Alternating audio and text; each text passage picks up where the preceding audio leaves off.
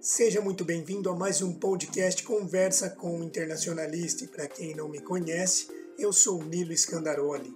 Aqui eu compartilho com vocês informações sobre relações internacionais, comércio exterior, negócios, desenvolvimento de carreira e a conectividade entre todas as áreas correlatas.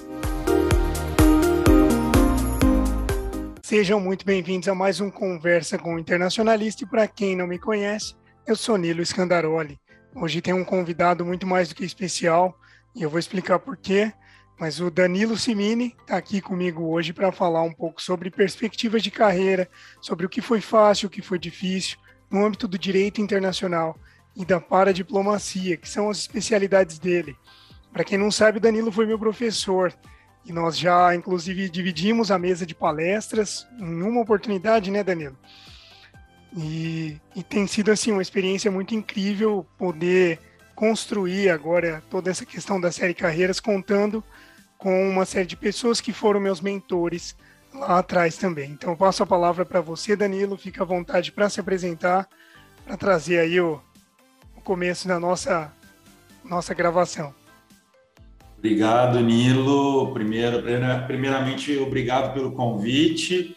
É, realmente o Nilo, como ele colocou, eu dei aula para ele no curso de Relações Internacionais da UNAERP, né, da Universidade de Ribeirão Preto. É, foi uma das primeiras salas que eu dei aula, né, logo que eu fui contratado, em agosto de 2016. Fui paraninfo da turma do Nilo, enfim. Então, tenho um carinho muito especial por todo mundo dessa sala. É, como eu comentei, né? Então, eu sou professor no curso de Relações Internacionais da Universidade de Ribeirão Preto, sou professor na área de Direito Internacional, uh, também sou professor no curso de Direito da UNAERP, né? Uh, e também leciono em cursinhos preparatórios para a OAB, para o exame da OAB, primeira fase, né? Também Direito Internacional. E também sou advogado, né? Sou advogado desde 2010 eu me formei em Direito, sou formado em Direito pela PUC de Campinas em 2009. Uh, ah, depois eu fiz mestrado em Direito na Unesp de Franca. Uh, e mais recentemente agora eu concluí meu doutorado, agora em 2021, junto à Universidade Federal do ABC, né, em Santo André e São Bernardo do Campo. Uh, o meu contato, assim, já para contar um pouco, né, contextualizar um pouco, meu contato com as RI, com o direito internacional, começa no meu mestrado, na verdade, né? Porque na Unesp de Franca, quem conhece né, o campus de Franca sabe que lá tem curso de relações internacionais, né? E eu fui orientado no mestrado em direito uh, pela professora Regina Leisner, que é cientista política, mas dá aula na graduação em relações internacionais e também dá aula no mestrado em Direito, no, e agora também lá tem doutorado em Direito. Então, foi aí que eu comecei a ter um pouco mais de contato né, nessa, nessa, nessa intersecção, digamos, nessa intersecção, né, Direito e Relações Internacionais. Então, lá no mestrado, eu comecei a pesquisar para a diplomacia, que era um assunto até então novo para mim, né? E na minha dissertação de mestrado eu discuto a constitucionalidade da paradiplomacia no Brasil, né? Até que ponto essa atuação é constitucional ou não, até que ponto essa atuação é compatível com a Constituição de 88. Eu me lembro que naquela época, isso foi, eu entrei em 2013 e concluí o, o mestrado em 2015. Naquela época, assim, existia um debate muito grande, uma preocupação, eu diria, até ah, por parte do pessoal de RI, uh, se a paradiplomacia realmente era a atividade né, da paradiplomacia, se era ou não compatível né, com a Constituição. Porque na Constituição Federal de 88, nós não temos nenhum artigo da Constituição uh, autorizando expressamente a atuação internacional dos entes subnacionais, né, municípios, estados membros. Ao contrário do que acontece, por exemplo, na Argentina, que a Constituição argentina passou por uma reforma na década de 90, uh, ah, prevendo expressamente essa atuação. Então, a minha dissertação de mestrado foi nesse sentido, né, foi nessa temática, Então, eu comecei já a é, ter um contato com a área acadêmica, é, queria dar aula, eu entrei no mestrado porque eu queria dar aula, eu sabia que para dar aula no Brasil tem que fazer mestrado e doutorado, né? É, então, as minhas primeiras, meu primeiro contato com a área de relações internacionais foi, foi nessa época, em 2013, de 2000, a partir de 2013, né? E, e, a partir de então, eu sempre me interessei muito também uh, pela relação entre o internacional e o local, né? Porque para a diplomacia, na verdade, é isso, né? É o local atuando de forma internacional. Então, na minha banca de mestrado, eu conheci o professor José Blani Sala, que é professor, fez parte da minha banca, ele é da área do direito, ele é professor de direito internacional no curso de Relações Internacionais da Federal do ABC, e, e lá ele orienta num programa de pós-graduação, que é um programa de pós-graduação interdisciplinar em Ciências Humanas e Sociais, né? Então, eu prestei o processo seletivo, fui aprovado, depois fui fazer meu doutorado lá então, e, e na minha na minha pesquisa de doutorado eu continuei aí os estudos entre o internacional e o local, né? Mais especificamente, em que medida a normativa internacional ela é verificada nos municípios, né? Então, como nós temos 5 mil municípios no Brasil, eu escolhi São Paulo. São Paulo, lógico, é a maior cidade do país, tem uma secretaria de relações internacionais muito importante, muito forte, né? Até esqueci de mencionar, mas na, no meu mestrado eu já havia estudado a Secretaria de RI de São Paulo, né? Porque é uma referência. E aí no doutorado eu continuei esses estudos, né? Uh, nesse meio tempo, em 2016, eu prestei o processo seletivo para professor de Direito Internacional aqui no curso de Relações Internacionais da UNAERP, né? Eu falo aqui porque falo de Ribeirão Preto, né? Então, é, desde então estou no curso e sempre nessa nessa linha, né? Nessa interdisciplinariedade, direito, relações internacionais, direito internacional, direitos humanos, né? Ah, também também sou advogado de formação, um OAB, tudo certinho. Sou advogado desde 2010, como eu falei. Então, também atuo um pouco na advocacia, atualmente mais na parte consultiva, de consultoria de contratos internacionais, né? questões mais ligadas aí à, à consultoria.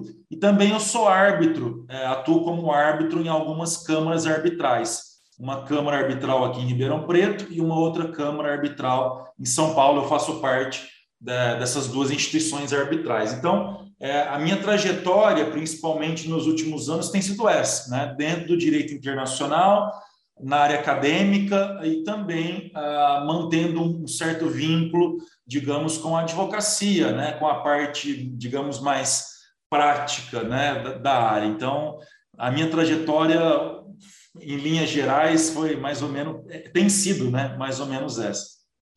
É muito interessante sua trajetória, Danilo. Apesar de já conhecer, né, a gente conversar bastante aí nesse sentido, que muitas pessoas, estudantes de RI, estudantes de outras áreas, inclusive pessoas que gostariam de entrar nesse universo, eles não têm muita noção de que a interconectividade entre todas as questões multidisciplinares das RI, eles podem englobar uma série de outras áreas de atuação, como, por exemplo, você que é advogado de formação e acabou trazendo aí a construção da sua carreira não só acadêmica, mas também é, no, no sentido de árbitro, no sentido de, de advogado consultivo aí na parte de direito internacional, para dentro das relações internacionais, de certa forma.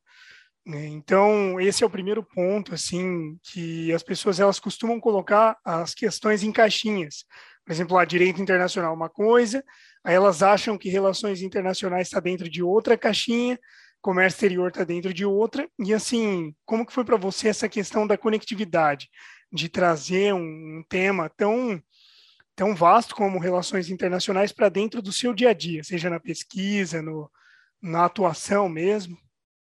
Sim, sim. É lógico que o ser humano naturalmente ele tem uma tendência sempre, na minha opinião, pelo menos, sempre ficar na zona de conforto, né? Então, é, como pegando o que você falou, talvez seria muito mais fácil continuar somente na gavetinha ali do direito, né? Somente com aqueles referenciais teóricos, com aquela linha de pensamento, etc, etc. Mas eu sempre falo isso, acho que nada é por acaso, né? Então, como eu tive uma orientadora de mestrado, como eu já falei, eu sempre faço questão de, de mencionar, que o professor Regina Leisner, né? Como eu tive uma orientadora de mestrado que me orientou no direito, mas é ciência política, de, cientista política de formação, e também dá aula no curso de, de relações internacionais, né? Então, assim, acabou fluindo essa questão da interdisciplinariedade, né? Ah, então, eu, eu, lembro que na, na, época da Unesp de Franca, quando eu fiz mestrado lá, é, eu participei de alguns grupos de pesquisa, participei de alguns eventos, e eu, eu, eu tinha muito mais contato até com o pessoal de relações internacionais do que com o pessoal de direito, né? Então, até pelo, né, pela professora Regina e tal. Então, eu acabei tendo mais contato com o pessoal da graduação em RI, né? Então, acho que essa interdisciplinaridade já, já começa é, começa no mestrado, começa até tardiamente, assim, porque na PUC Campinas, onde eu me formei, na época, né, o prédio do curso de Direito só tinha direito nesse prédio. Então, nós não tínhamos contato né, com outros cursos. Então, a gente só convivia com o pessoal do direito. Então, eu fui ter mesmo essa coisa da interdisciplinariedade realmente a partir do mestrado, né? É lógico, é, como eu falei, é, é, dá trabalho, né? Você sai da zona de conforto, porque você tem ali aqueles autores da sua área que você já conhece, aquela, aquela metodologia da sua área, né? Os referenciais teóricos, etc. Num primeiro momento, te dá um pouco de trabalho, né? Você pensar e, e procurar outros autores e tudo mais. Mas quando você se acostuma, né? Você percebe o, o quão enriquecedor é isso, né? Tanto é que quando eu terminei o mestrado, é, quando eu terminei o mestrado em 2015, né, eu tinha muito claro naquele momento para mim que eu gostaria de prestar um doutorado ah, para continuar, lógico, trabalhando com direito, mas também é, continuar nessa perspectiva interdisciplinar. Então, a Federal do ABC, a Universidade Federal do ABC, para quem não conhece, é uma universidade relativamente nova, assim, relativamente não, nova, né, se comparada com o USP, com o Unicamp, com o Unesp e tudo mais. É uma universidade que agora completou 15 anos, né? E é uma universidade que foi é, pensado, o seu projeto pedagógico, ele foi pensado já nessa ideia de interdisciplinariedade, né? Então, o meu programa de pós-graduação é um programa de pós-graduação interdisciplinar. Então, assim, o meu orientador ele é da área do direito, né? A minha tese de doutorado tem relação com direito, né? Mas ali eu tive professores e colegas de turma que eram economistas, que eram historiadores, que eram cientistas políticos, é, que, enfim, que eram jornalistas. Eu tive um colega, tem um colega, amigo, né, jornalista. Então, isso acabou é, contribuindo muito. O próprio, a minha própria atuação profissional como docente né, do curso de Relações Internacionais da UNAERP também contribuiu bastante, vem contribuindo né, para essa questão da interdisciplinaridade, porque, enfim, é clichê falar isso aqui, mas a gente sabe já, todo mundo sabe, né, que o curso de RI, ou para quem não sabe, o curso de RI é um curso multidisciplinar, né? Então, direito é uma das matérias essenciais, você tem história, você tem economia, ciência política. Então, é, a minha atuação como professor no curso e, e, e, com os contatos que eu, foram, que eu fui fazendo com os meus colegas professores, né, que eu sou o único ali do, da área do direito, né, o restante é o pessoal de RI mesmo, né, formado em RI já, é, ou o pessoal de história, de economia, ciência política. Então, isso também ah, foi contribuindo assim para essa interdisciplinaridade, né, para dialogar um pouco mais com as outras áreas. Então, é, é, um desafio, como eu falei, mas é um desafio muito enriquecedor. E, e eu sempre falo assim, para os meus alunos que estão começando no curso de Direito, né, já falei isso algumas vezes, olha, vai ler livros de literatura, livros de outras áreas, né? Não fica só no, no juridiquês, não fica só no, no direito ali, né? Vai ler sociologia, vai ler ciência política, vai, vai ler economia, né? é, o direito ainda ele é, um, ele, é, ele é, bem fechado no modo geral, diferente do curso GRI que já tem esse, já foi pensado nessa perspectiva interdisciplinar, né? Então, quando você pensa assim no direito internacional, é, as teorias de RI são muito importantes, né, para a gente entender o direito internacional. Não são coisas excludentes, né? Então, quando você pensa em realismo, né, aquela, as teorias do RI, das RIs e tudo mais, aquela discussão de atores internacionais, isso também a gente pode aproveitar no direito internacional, né? Não são excludentes, são complementares, né? Um referencial teórico que é, que se complementa. E até só para, enfim, aproveitar, né? Desde o ano passado, por exemplo, aqui na, na universidade, nós tivemos a ideia, a partir do curso de Relações Internacionais, uh, de criar um simpósio de direito internacional, né? E qual a ideia que nós tivemos? Enfim, é uma ideia que tem dado certo, né? Nós tivemos a primeira edição ano passado e agora a segunda edição esse ano, ainda online, em razão da pandemia, mas foi um curso que contou com a participação, é, um evento, perdão, que um evento que contou com a participação do curso de Relações Internacionais e também com a participação do direito, do curso de direito, né? Porque você fez, você estudou aqui, você sabe que até então que eu saiba, pelo menos, assim, nós nunca tínhamos um, nunca tínhamos é, organizado, né, um evento com os dois cursos, né? A disciplina de Direito Internacional é, é uma disciplina obrigatória nas duas grades curriculares, né? E pela primeira vez, assim, a gente cada um saiu ali da sua caixinha, do seu quadrado, para a gente fazer um evento juntos, né? Então, é, foi uma, uma experiência muito bacana primeiro passo, né? O primeiro passo a gente tem que sempre caminhar ali, mas acho que a gente tem, plan, tem jogado as sementes para colher um pouquinho mais lá na frente essa, essa interdisciplinaridade, né? Sim, e bom, dois comentários. O primeiro deles é que você comentou que recomenda para os seus alunos que leiam materiais diferentes. Já aconteceu comigo de empresário de fora do Brasil me perguntar se eu gostava de Machado de Assis sabe? Que é uma referência lá fora, inclusive um tema de literatura brasileira que acabou me auxiliando aí nos negócios internacionais. E o segundo é, já puxando gancho também nos negócios internacionais, é que muito da minha própria jornada é, eu pude contar com você, né, Danilo? Aí nessa questão de direito internacional, nós pudemos fazer alguns projetos juntos aí, revisão de contratos, né? Isso foi muito interessante. E aí, assim, o que eu queria que você se possível, trazer aqui para o pessoal, que tem muita gente que gosta do direito internacional, que gostaria de seguir nessa linha. Tem pessoas do direito também que muito provavelmente vão se inspirar na sua trajetória para trazer aqui para dentro das relações internacionais uma forma de atuação. Então, como que é na prática alguém que trabalha com contratos internacionais, alguém que mexe com o direito internacional na veia, né? A gente tem o RI na veia e o direito internacional na veia. Como que funciona? Bom, ótima pergunta. É uma pergunta que os alunos de RI me fazem muito, né? É, não só de RI até, mas até o pessoal de direito, né? Porque o pessoal fala assim, ah, professor, eu gosto muito da sua matéria, enfim, né? E, tal, eu queria atuar nessa área. Às vezes fica pensando, ah, mas o que, que eu vou fazer com direito internacional em Ribeirão Preto, né? Ah, mas será que tem campo? Será que não tem? Ou outra cidade do interior? E por aí vai. É, acho que são, são dois pontos aqui diferentes, né? Primeiro, para o pessoal de RI, que é o público principal do canal, né? Eu também, lógico, vou falar um pouquinho do pessoal do direito, que é, enfim, direito internacional. É, o pessoal de RI, é, eles não, não estão se formando para atuarem como advogados. É importante a gente colocar isso, né? Algumas atividades profissionais são atividades privativas de advogado. Então, o, o, o internacionalista ele não pode, por exemplo, ajuizar uma ação em nome de uma empresa, porque isso é uma atividade exclusiva de um advogado, né? Então não pode entrar com uma ação, enfim, ó, porque você tem que ser advogado, formado em direito, inscrito na OAB e tudo mais. Então vamos lá, quais são algumas alternativas que nós temos, né?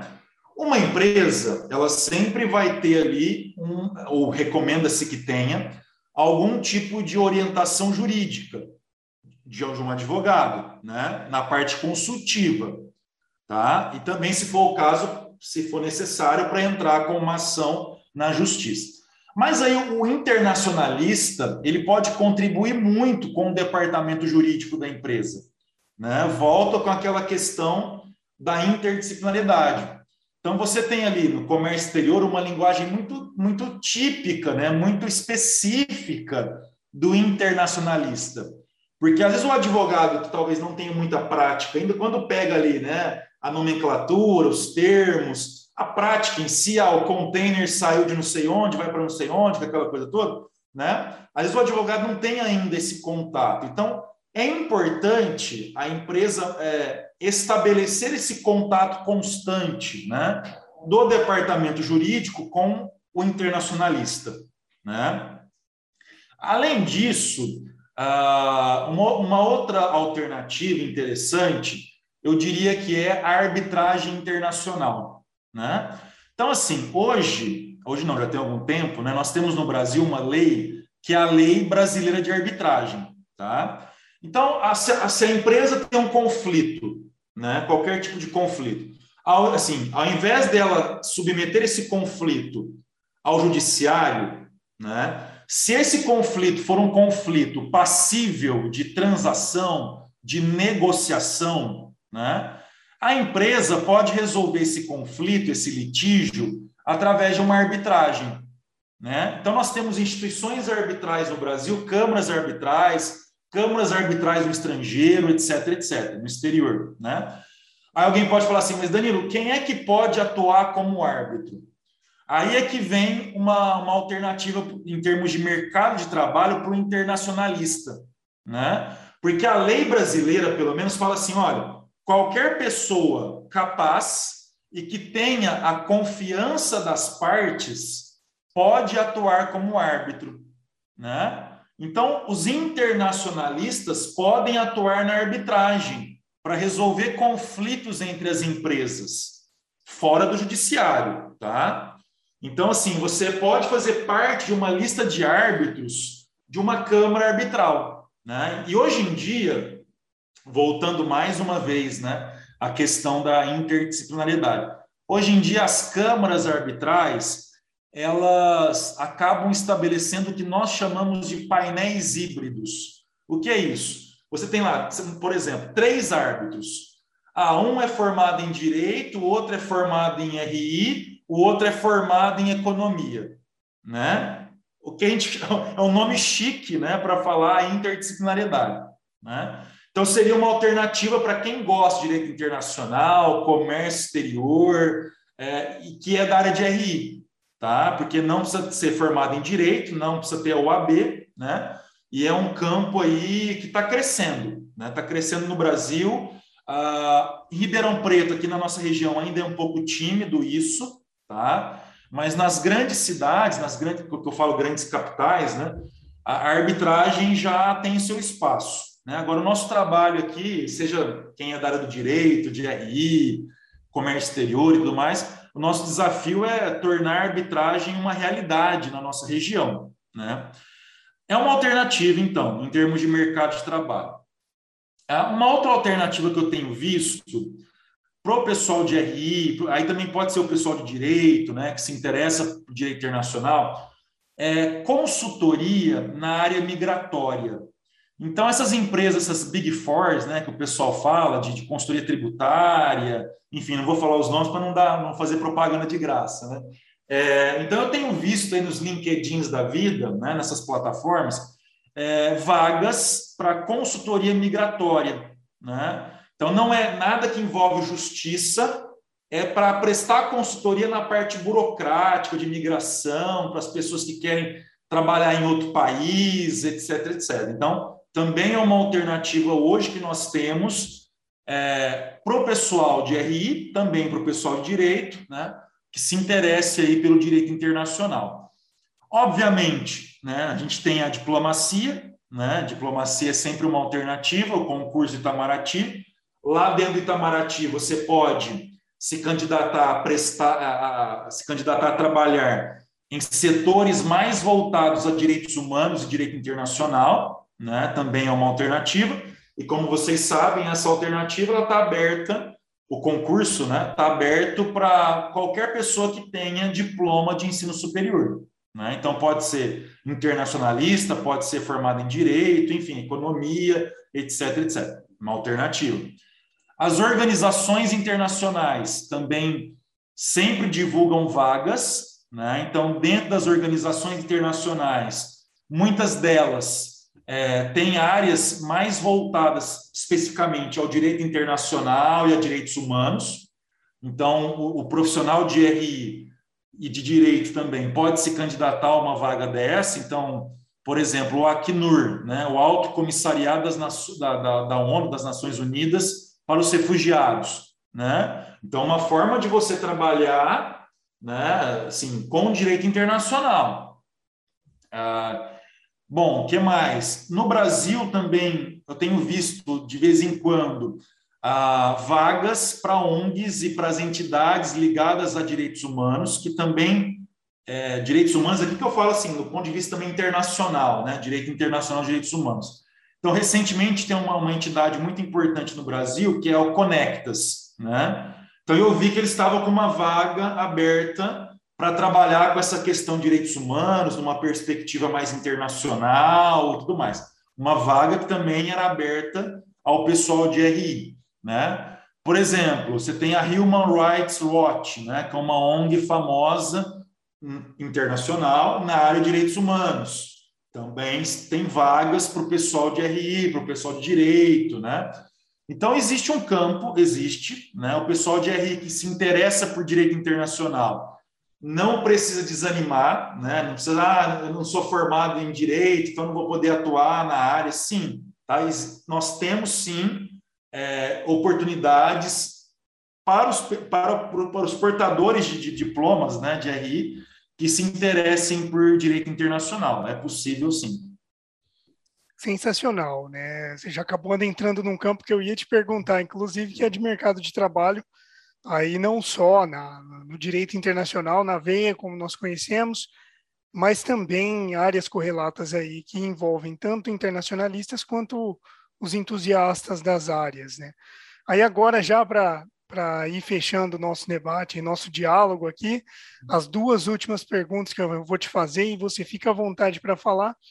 Primeira ah. delas, né, no sentido de como que você acha que que é se é importante ou não para você essa questão de criação de autoridade, criação de conteúdo, principalmente no, no meio digital aí, para quem busca essa questão da arbitragem, dos direitos humanos, terceiro setor, e, além disso, também um pouco sobre a especialização. Alguém que vem das relações internacionais é alguém que precisa buscar uma pós-graduação, buscar cursos de extensão voltados ao direito, ou o curso de, de RI na base já traz o que nós precisamos para atuar no mercado de trabalho. Uhum. Bom, em relação à criação de conteúdo, né, acho que a, a pandemia eu costumo brincar, né, que a pandemia transformou todo mundo em youtuber, blogueiro, digital influencer, né, e por aí vai. Eu mesmo já vou aproveitar para fazer uma, uma propaganda aqui. É, eu mesmo, enfim, tive uma ideia de criar uma página, né, no Instagram, uma página no Facebook, no YouTube, podcast e tudo mais, específico de direito internacional, né? Então já fica aqui o convite que chama Direito Internacional em Debate. Né? A descrição está então, aqui no vídeo, inclusive, opa. é só vocês clicarem aqui. Oh, maravilha. Então tem lá, enfim, tem para quem não tem Spotify, dá para ouvir os episódios no YouTube, é, tem entrevista, episódio que eu falo um pouquinho mais curto, assim, alguma coisinha. No Instagram também, arroba Internacional em Debate. Então tem lá dica de livro também, dica de filme, enfim, tem bastante conteúdo ali que eu tenho feito, né, com o auxílio de alguns ex-alunos, inclusive, do curso de Relações Internacionais da UNAERP.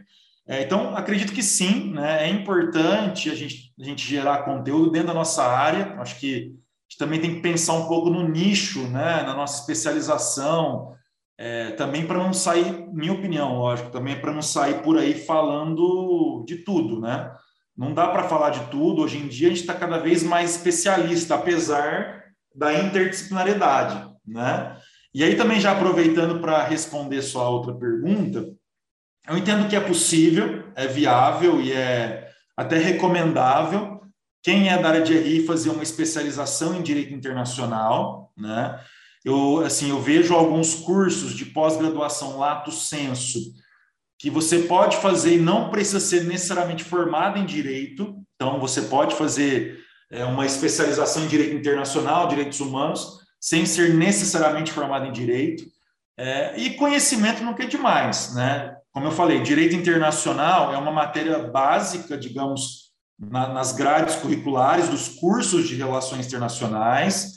É, pelo menos não na ERP, sim, pela experiência que eu tenho, lógico, né? não posso falar de todas as universidades, mas é uma matéria que os alunos se interessam muito, né? É, é um conteúdo bem aprofundado, tem um conteúdo bem extenso. Tem, acho que hoje na grade aqui nós temos, é, contando tudo, né, três matérias ligadas a direito. Então tem uma base muito boa, tem uma base muito boa. Tanto é que assim os meus alunos de RI falam, professor, a, a aula do direito é mais difícil que a nossa, né? Eu falo, não, senhor, né? É a, assim, é praticamente a mesma. Lógico que tem alguns enfoques um pouquinho diferentes, né? Mas, assim, é, quem faz RI tem uma base muito boa em direito internacional, né? Pelo menos aqui na, minha, na nossa realidade aqui que eu conheço. Então, mas é aquela coisa, conhecimento nunca é demais. Então, caso queira fazer uma pós, uma especialização, eu recomendo, eu recomendo. Assim, eu fiz especialização, mestrado, doutorado, então conhecimento ninguém tira da gente, né? Então isso vale não só para não só para a área de RI, mas para qualquer área do saber, né? qualquer área profissional. Então, é, é uma coisa que realmente ninguém tira, o nosso conhecimento, nossa cultura. E, enfim, isso mostra que o profissional está sempre atualizado, né? está sempre buscando. Isso traz uma, na minha opinião, pelo menos traz uma visão positiva em relação àquele profissional que está estudando, que está se atualizando, que não está parado, né? que não está na zona de conforto. Sim, e é, é interessante isso, que nem sempre nós fazemos um curso pensando no conhecimento, sim no diploma que vai nos uhum. trazer a chancela. É, muita gente fala, ah, mas nossa, como que o Brasil é um lugar injusto, você precisa ter MBA, tem que ter pós-graduação. Na verdade, isso daí é uma dinâmica do cérebro do ser humano. Né? É um uhum. gatilho mental que nós chamamos de prova social.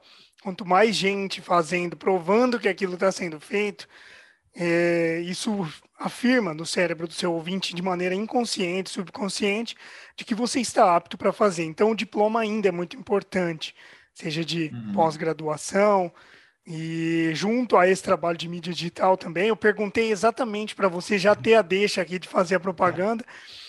É, eu considero que é fundamental, isso em qualquer área, principalmente no direito internacional. Eu vejo o seguinte: nós vivemos aqui, tanto eu quanto Danilo, em Ribeirão Preto, na, no interior do estado de São Paulo. É uma cidade que o cunho empresarial é muito forte, principalmente na região, região metropolitana de Ribeirão Preto, capital brasileira do agronegócio, apesar de Ribeirão mesmo não ser um polo de exportação para o agro, mas a região é. E as empresas não sabem o que é uma arbitragem, elas não sabem mexer num contrato internacional. Então, são coisas que previnem problemas para as empresas no futuro também. Então, é um campo de mercado para vocês, inclusive, que estão assistindo agora. Só que não vai cair do céu, não vai chegar um empresário e falar, pô, José da Silva, tudo bem? Vem cá que você vai me prestar uma consultoria. É você que tem que ir atrás, é você que tem que construir toda essa narrativa e chegar até o seu cliente, o seu potencial cliente, e oferecer para ele qual que é a solução que você traz. E é essa proatividade que eu sempre falo para todo mundo que acompanha o Conversa com o Internacionalista. Concorda comigo, Danilo? Opa, claro, com certeza. Sensacional. Danilo, vamos encerrando por aqui, já falamos bastante, mas saiba que você está muito mais do que convidado para voltar quantas vezes você quiser. Já quero, inclusive, de nós marcarmos aqui, é, deixar esse compromisso aqui, ó, ao vivo. Ao vivo não, porque está indo para depois. Mas é, nós fazemos um vídeo também sobre paradiplomacia. Claro, claro, com certeza. Precisamos, eu acho que esse contexto da pandemia veio para mostrar a importância da paradiplomacia, que Sim. infelizmente alguns gestores públicos ainda não se atentaram em relação a isso, né? Sim, e assim, paradiplomacia é uma coisa que eu tenho bastante experiência. Meu primeiro trabalho com RI foi na paradiplomacia, tem sido até a pandemia, nós demos uma pausa agora por conta da conjuntura. Uhum. Mas então eu consigo trazer algo bem prático nesse sentido também, para fazer um, uma discussão aqui legal sobre esse assunto, que eu acho que é importante para o máximo de seres humanos possíveis nessa terra, né? Então, tá bom, é, mais uma vez eu agradeço a sua presença, agradeço o aceite, fico muito feliz de estar aqui novamente, dividindo o palco aqui com você, né? E, gente, o Danilo já salvou minha pele em cada situação que vocês não é. imaginam, sabe? Na universidade, eu lembro que eu prestava atenção, porque ele tem esse jeito didático, então eu gostava das aulas dele. Eu falava, nossa, jamais que eu imaginava que um professor de direito ia ser tão carismático como o Danilo. Desculpa o preconceito, viu, pessoal? Foi algo que eu desconstruí também ao longo da graduação. É. E depois de formado, logo que eu, Danilo, pelo amor de Deus, me ajuda, que aconteceu isso, isso e aquilo. Quantas vezes aí nós já mexemos em contrato juntos aí. Tenho certeza que as próximas oportunidades vão surgir pode ter certeza que eu vou contar com você, assim como você pode contar comigo para o que precisar também. Com certeza. Beleza? Bom, vamos ficando por aqui então. Espero que vocês tenham gostado do nosso vídeo. Já deixe o seu like, curta, comente, compartilhe com seus amigos, siga em todas as mídias digitais do Conversa com o Internacionalista. Estamos no YouTube, no Spotify, no LinkedIn, no Facebook, no Instagram e também para os mais próximos aí no WhatsApp também, se precisar de alguma coisa, é só chamar. É, Danilo também, é, fiquem à vontade para entrar em contato com ele, tenho certeza que ele vai ser super solícito em responder as suas dúvidas. Sinta-se em casa, Danilo. Vamos ficando por aqui, pessoal. Muito obrigado. Tem alguma palavra para finalizar, Danilo? Não, obrigado, parabéns pela iniciativa, pelo projeto. E também pedir aí, como você falou, o pessoal seguir ler o, o Direito Internacional em Debate, né, no, no YouTube, no, enfim, YouTube, Spotify, Instagram. No Instagram é um pouquinho menor, é arroba internacional em debate. Então, Facebook também, facebook.com barra internacional em debate. Mas obrigado mais uma vez pelo convite. Eu que agradeço. Vou colocar todos os links aqui. Vamos ficando por aqui. Continue acompanhando a série Carreiras em relações internacionais. Você que é do direito, seja muito bem-vindo. A ideia aqui não é excluir ninguém, sim agregar todo mundo dentro desse grande círculo que nós buscamos pelo desenvolvimento das nossas relações, da nossa sociedade como um todo. Até o próximo vídeo, pessoal. Tchau, tchau.